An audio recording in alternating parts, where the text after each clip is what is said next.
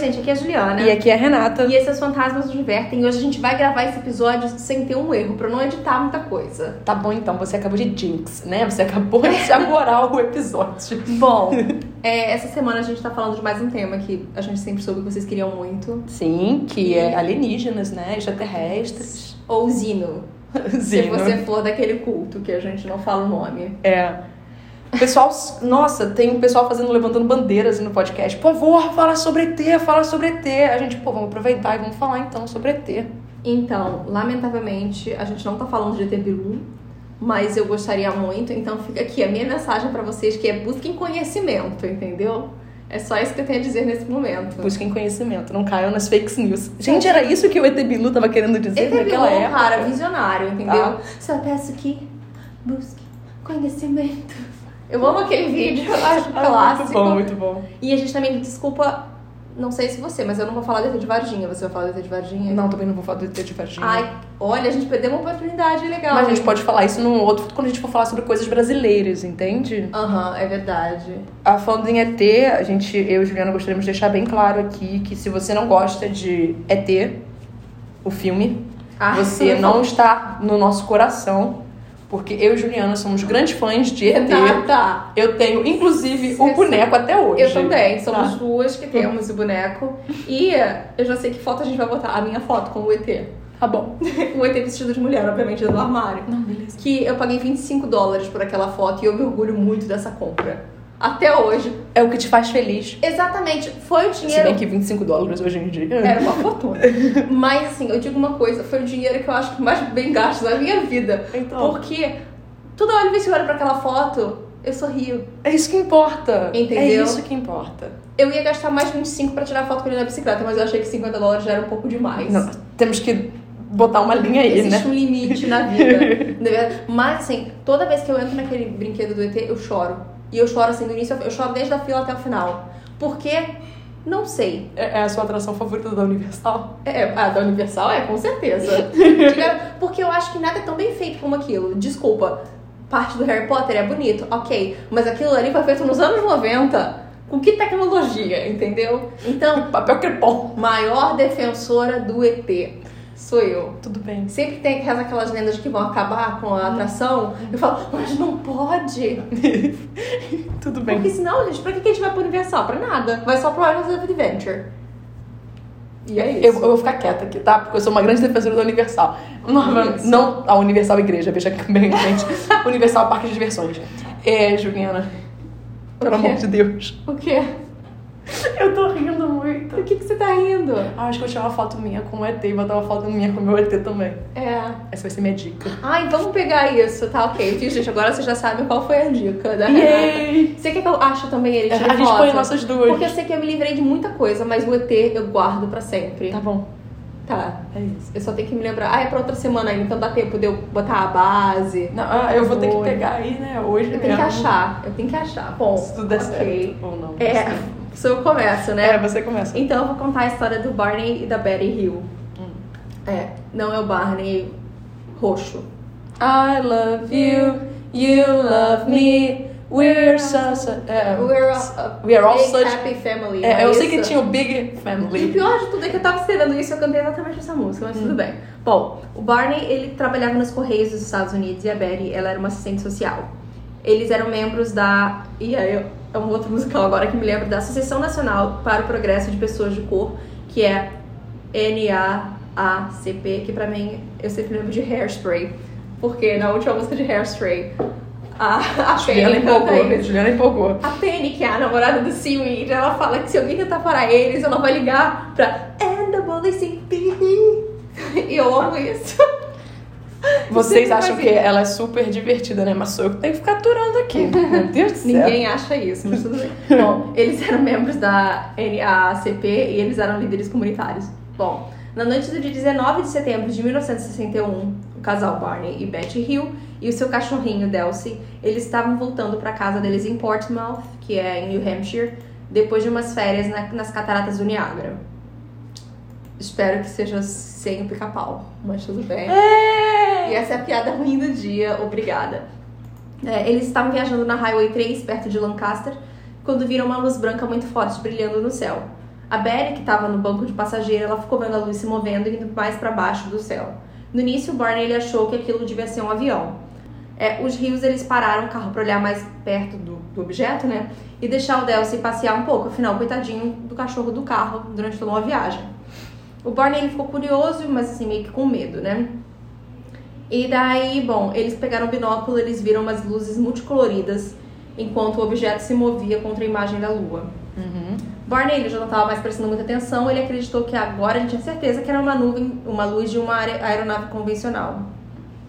Os rios eles alegaram que continuaram a viagem nessa estrada isolada, prosseguindo bem devagar para que eles pudessem observar o objeto que se, que se aproximava mais e mais e, segundo o casal, se movia de acordo com a topografia, mergulhando na frente dos picos e descendo lentamente sua direção. Uhum.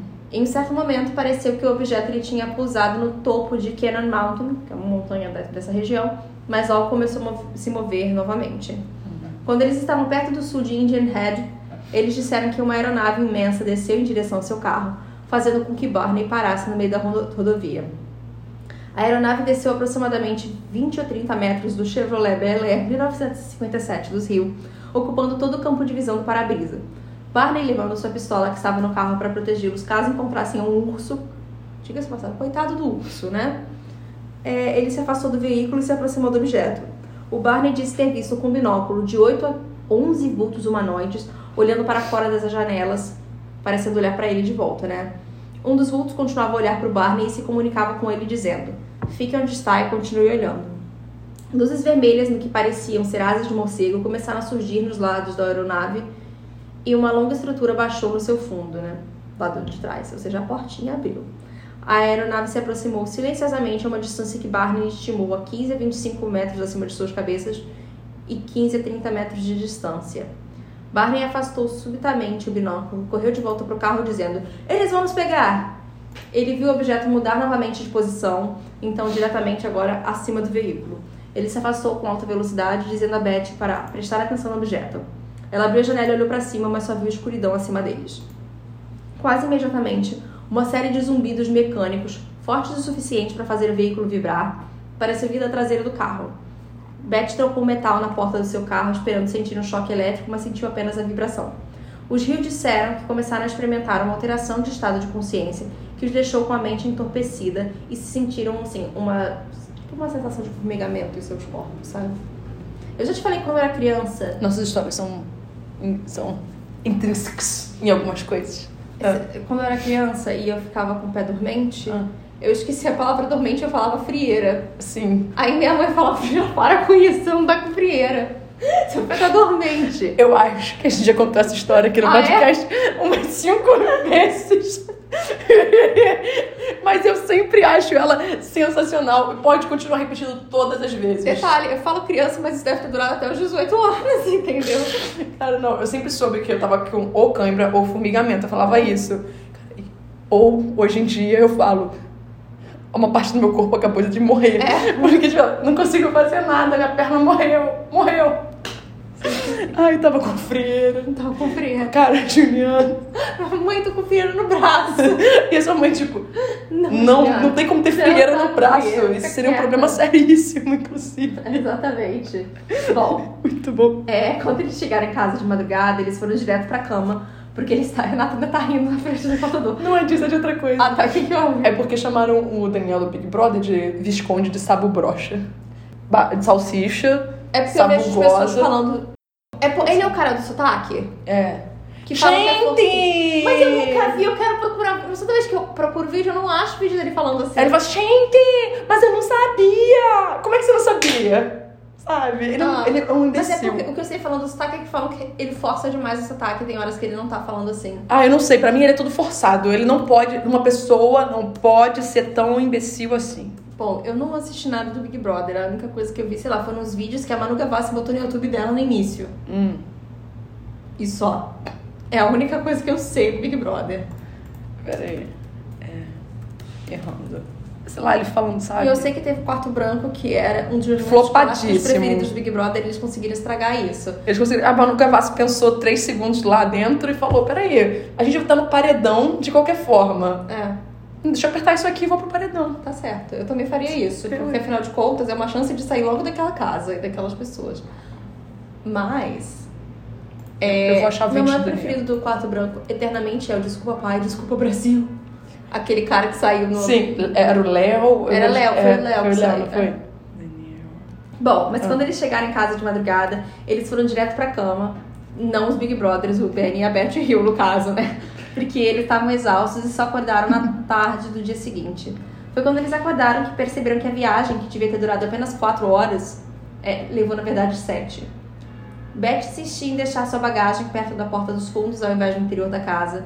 Barney notou que a corrente de ouro do seu binóculo havia sido arrancada e ele não se lembrava de como isso aconteceu. Os relógios de pulso dos dois tinham parado de funcionar naquele encontro. Barney disse ter sentido uma compulsão de examinar seus genitais no banheiro, embora não encontrasse nada de incomum.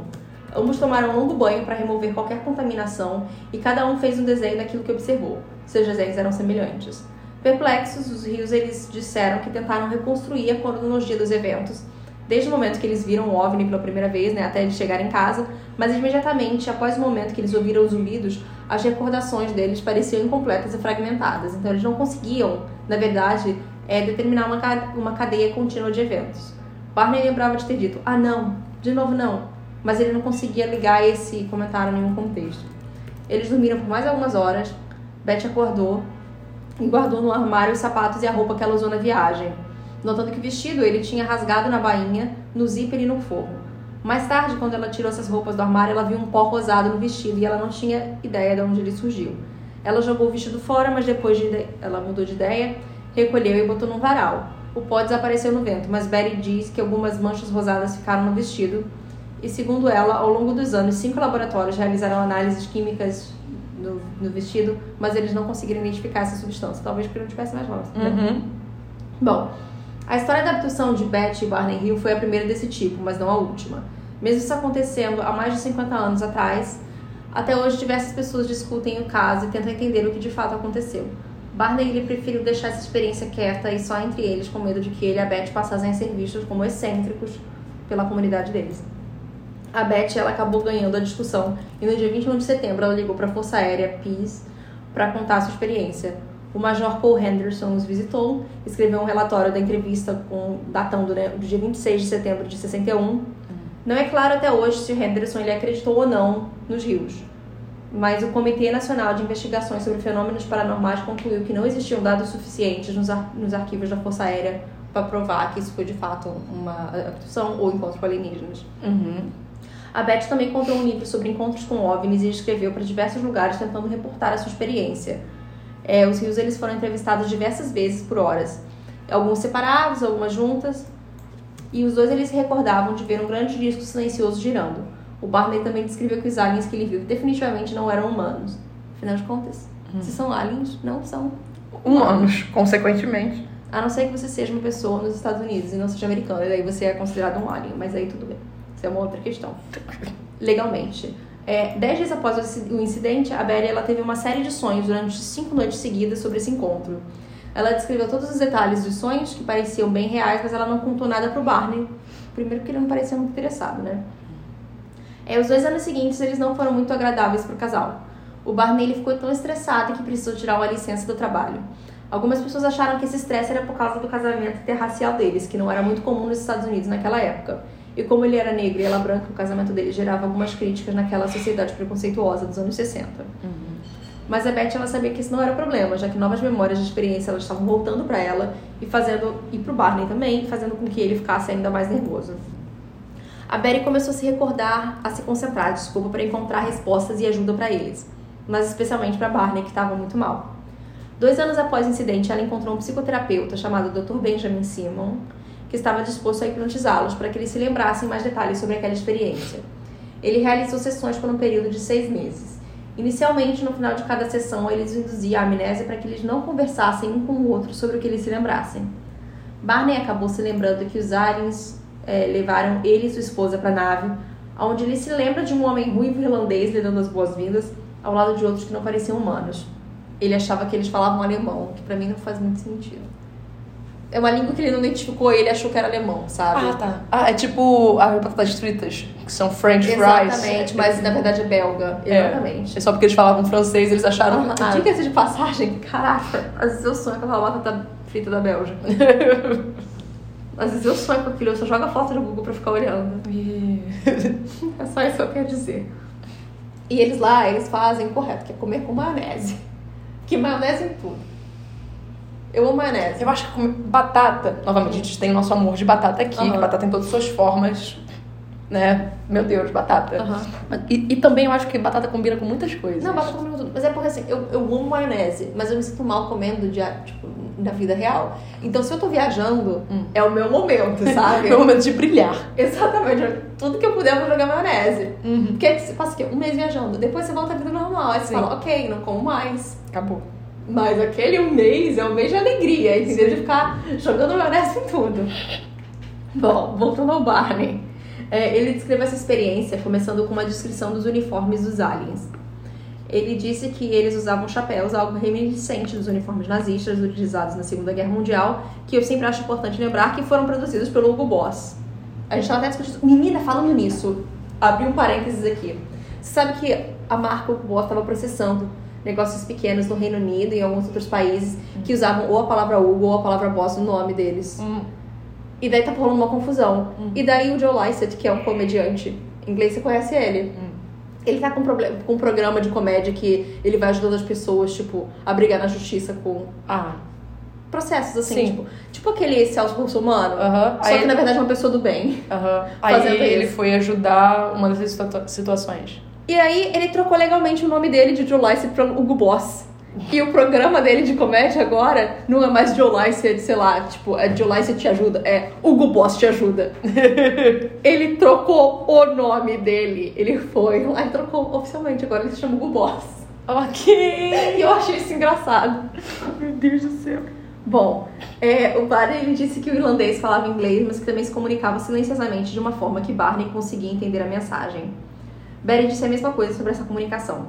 É, os dois falaram que os extraterrestres con- conduziram experimentos com eles. Eles tiraram amostras de sangue dos rios, outros fluidos corporais e cabelo. Beth também disse que eles arranharam parte da pele dela para fazer testes. Mesmo sob hipnose em sessões separadas, Be- Beth e Barney reportaram. Eu tava botando Barney e Beth, agora eu troquei Beth e Barney, eu fiquei confusa. É, Beth e Barney reportaram experiências similares. A maioria das memórias de Beth recuperadas através da hipnose eram compatíveis com o que ela tinha escrito sobre os sonhos. Ela também desenhou um mapa das estrelas e o OVNI que ela viu naquela noite. Especialistas analisaram o desenho e determinaram ser uma reprodução da Zeta Reticuli, estrelas que ficam a 220 trilhões de milhas longe da Terra e seriam a casa dos aliens encontrados por Beth e. Beth e Barney! Barney! Bernie, eu falei, Bernie Sanders? O que está acontecendo? O investigador que os entrevistou logo depois do incidente disse que ele estava impressionado com a inteligência dele e a honestidade e o aparente desejo de ir direto aos fatos e diminuir, as- e diminuir os aspectos mais sensoriais desse encontro. Nenhuma das testemunhas tinha tido livros sobre esse assunto antes do encontro, especialmente o Sr. Hill, que era completamente cético antes da experiência. É, esse investigador ele concluiu que eles estavam falando a verdade, com exceção de alguns pequenos detalhes, como o tamanho do OVNI e a descrição dos ocupantes. Ele acreditou que o encontro tinha acontecido exatamente como eles descreveram. Após as sessões de hipnose, Dr. Simon pediu que o investigador ouvisse todas as sete horas de sessões que ele tinha gravado. Ele disse que continuou acreditando na história e que a hipnose os ajudou a completar lacunas nas memórias deles. Os relatórios do encontro e das sessões de hipnose ficaram secretos até o dia 25 de outubro de 1964, quando o Boston Globe publicou uma reportagem sobre o incidente com os Hill e colocou notas sobre as sessões de hipnose. A história foi publicada em uma série de cinco dias seguidos e depois republicada por outros jornais. Os Rios falaram com membros da sua igreja sobre essa experiência, mas não queriam que o público geral soubesse da história. Eles receberam muita atenção após essa publicação das matérias, obviamente. É, Beth Barney e o psicoterapeuta deles eventualmente cooperaram com o autor John Fuller, que publicou um livro em 66 sobre a abdução deles. O segundo livro sobre o caso foi escrito pela sobrinha de Beth, Kathleen Martin, que estudou todo o material histórico do caso e as anotações das sessões de hipnose. Esse caso é até hoje muito famoso na cultura popular e ele serviu de inspiração para diversos livros, filmes, séries de TV. E duas adapta- adaptações famosas aconteceram em Arquivo X, onde teve um caso muito similar ao deles, e na melhor temporada de American Horror Story, que é obviamente a segunda, onde o Evan Peters e a mulher dele, que é uma, uma atriz negra, que eu não reconheço ela de nada, então não consigo lembrar o nome dela. Ah. É, eles veem aliens e a esposa é abduzida, e daí eles Tá acham que ele fez alguma coisa. É. Eu não me lembro o nome dela, na verdade, porque ela não aparecia muito, sabe? Então, Ah, sim, tudo bem. ela. Eu tô jogando no Google. Se você quiser, você pode começar a contar a sua história e eu procuro daqui a pouco. Ah, eu, nome eu botei no. MDB. Ah, tá. É, é a segunda temporada, né? É, ela é alguma coisa Walker. É Britney Oldfort. Pronto. Ah, tá. Ah, a minha história é uma outra história do Reddit. É do usuário Inuk Shaken, que ele publicou oito meses atrás duas partes de uma experiência que ele viveu. Ah, peraí, desculpa. Essa menina fez aquele skin flopado americano. É por isso que a gente não conhece Não, ela. desculpa. Skins flopado americano não me dei nem ao trabalho. Ninguém viu. Tá. Eu trabalho na NASA. Nós fizemos contato com alienígenas ontem. Hum. Não posso dizer quem eu sou e nem o nome do programa, mas o que posso dizer é que, se o que eles dizem é verdade, nós estamos com problemas. Agora, nós não fizemos contato da maneira de que. quando é isso? oito meses atrás. Ai, que legal. Então, eu falei, olha, é um usuário que publicou oito meses atrás. Eu ignorei o, o- o- a data. Ah, tá. Agora, nós não fizemos contato da maneira que você pensaria.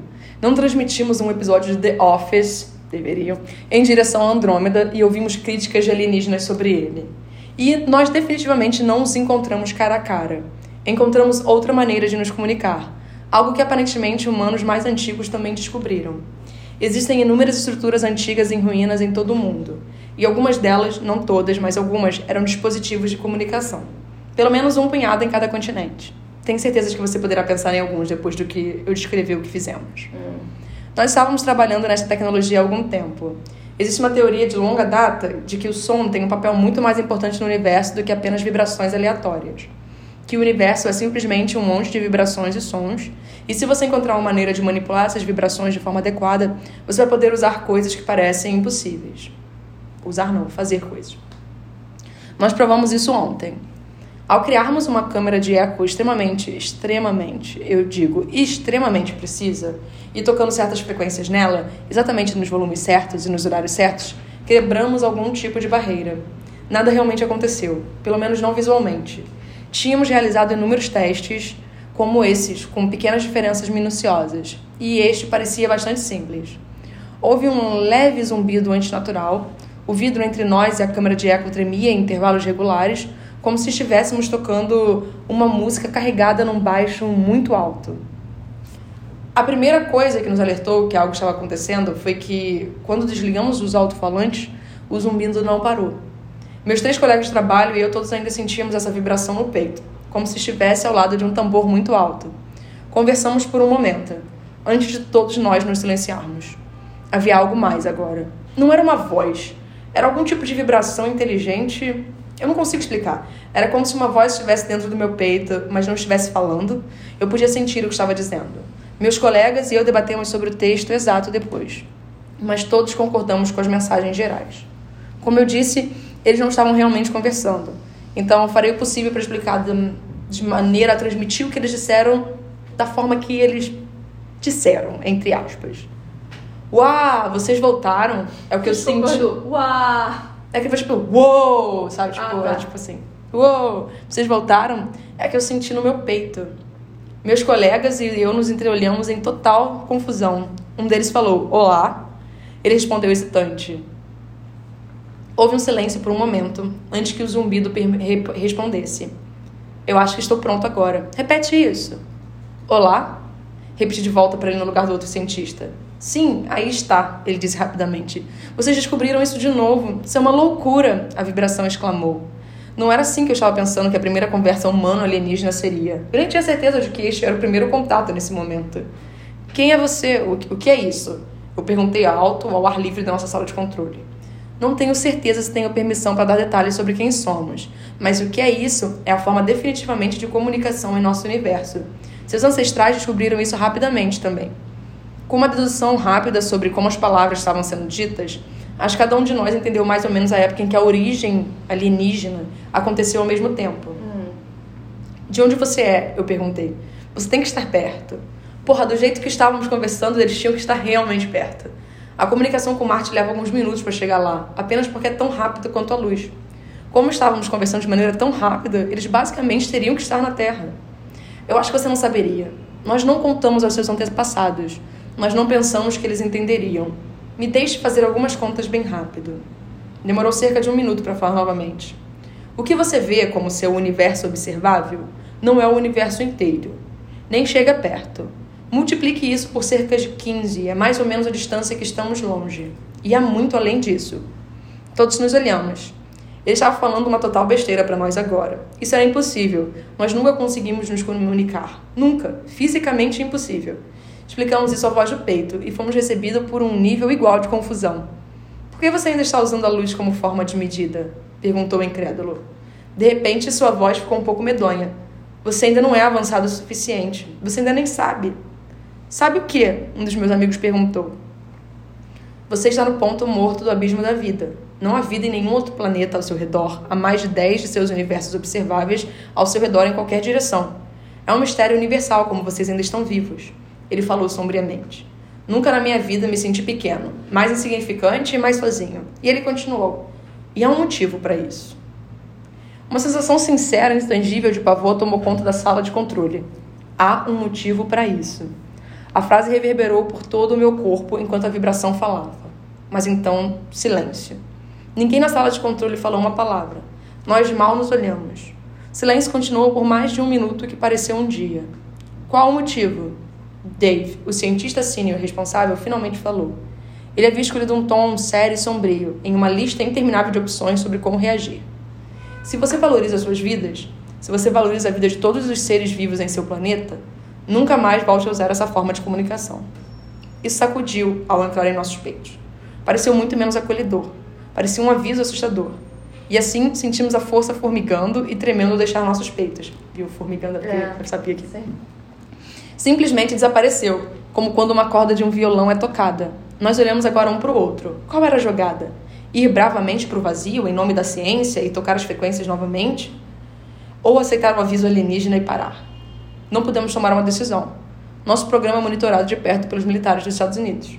Uma voz surgiu pelo comunicador que eu não reconheci de quem era. Não toquem nada, pessoal, vamos entrar e dar uma olhada em algumas coisas. Dave assumiu o comando. Todos estávamos claramente em pânico com o que havíamos vivido, mas ele parecia ter a cabeça mais nivelada. Tudo o que podemos fazer agora é dizer a verdade. Ele argumentou assim que a porta da sala de controle foi aberta. Hum. A próxima hora, mais ou menos, foi um borrão. Eu primeiro fui questionado por um dos meus chefes sobre o que ele acabara de observar através do seu monitor. O que ele viu foi um punhado de seus funcionários em círculo e periodicamente gritando bobagens para ninguém em particular. Levei em consideração o conselho de Dave e contei o mais claramente que pude o que aconteceu. Acho que fui o primeiro com quem ele falou. Ele não estava acreditando em nada do que eu disse. Lentamente, fui acompanhado pelo resto da equipe, um por um, e eles relataram exatamente o que eu havia dito.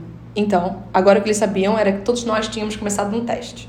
Ficamos em círculo e então todos cimentaram a mesma história. E começou a ficar mais verossímil. Cada um de nós foi levado a pressas para fazer exames físicos individuais e depois para uma entrevista mais aprofundada com alguém do exército. Os exames pareceram correr bem, nunca tive notícias deles. A entrevista parecia estar indo bem também. Eu basicamente tinha recontado o que disse ao meu chefe, palavra por palavra, apenas desta vez em fita e na frente de um cara de uniforme do exército. Apenas quando as coisas pareciam já terminando, a porta do nosso pequeno escritório de entrevistas se abriu atrás de mim. Senhor, precisamos de você no corredor imediatamente. Uma mulher de uniforme do exército falou rapidamente, antes de correr de volta pelo corredor. Eu olhei de volta para o homem que estava me entrevistando, mas ele já estava na metade da porta antes que eu pudesse dizer qualquer coisa. Eu fiquei sentado por alguns minutos. Eu tive tempo para pensar. Eu estava louco se acreditasse no que a coisa do meu peito estava me dizendo? Tudo o que dizia parecia impossível, mas nada parecia soar como mentira. Mesmo que eu apenas pudesse sentir o que estava dizendo, eu podia sentir sua excitação quando fizemos o primeiro contato. Eu podia sentir o desespero, pois nos dizia para nunca mais entrar em contato. Entretanto, o que era mais importante é que nada parecia uma mentira. Eu notei que meu entrevistador estava notando enquanto conversávamos. Agora que fiquei sozinho por alguns minutos, pensei: qual seria o problema em dar uma olhadinha, né? Eu lentamente fiquei sobre a mesa e virei os papéis dele. Eles diziam: relatório de frequência desconhecido, assunto, meu nome alterações físicas significativas no indivíduo desde o último exame físico há seis meses, de acordo com o médico da base após exposição às frequências deste relatório, sem alterações cosméticas ou queixas de dor ou desconforto. Descreve vibrações no peito. Descreve as vozes após ser exposto às frequências. Sem históricos de doença mental. Frequências que causam doenças mentais? Saindo da realidade? Alucinações? Isso foi o máximo que ele escreveu antes de ser interrompido. Deslizei os papéis de volta sobre a mesa e me recostei na cadeira. Todos nós descrevemos a mesma coisa, mas eles pensavam que éramos loucos. A coisa nos avisou, e quanto mais eu pensava sobre isso, eu queria levar esse aviso a sério. Eu me sentei completamente. Ela disse no final do corredor. A sala de controle ficava no fim do corredor. Com, maneira, com a maneira que eles nos expulsaram de lá, nem tivemos a chance de desligar as máquinas, nem sequer giramos um único botão em nosso estado atordoado. Tudo o que precisavam fazer era pressionar um botão, e as vibrações tocariam novamente. Merda. Eu pulei do meu assento, atravessei a porta e segui pelo corredor. Eu escanqueirei a porta da sala. Escancarei, escanqueirei. Eu escancarei a porta. Eu escancarei a porta da sala de controles e vi todos os oficiais militares e mais alguns cientistas parados lá, incrédulos. Eu nem tinha ouvido as vibrações novamente, mas eu podia ouvir a voz do outro lado, e agora eles também podiam. Eu acabei de dizer para você nunca mais usar isso, ele trovejou no meu peito. Alguns dos homens mais velhos na sala agarraram seus peitos com dor. Um segundo, preciso verificar uma coisa, ele falou de novo com raiva. Você poderia ter sido safado usando-o apenas uma vez. Duas vezes foi demais. Sua frase terminou em uma pontada de medo. Ele ouviu você, ele está ouvindo agora e ele está indo. Que ótimo, que divertido. Teve alguma atualização ou não? Não, não, não. Não foi. É, é começou no Sleep e aí foi parar depois num outro.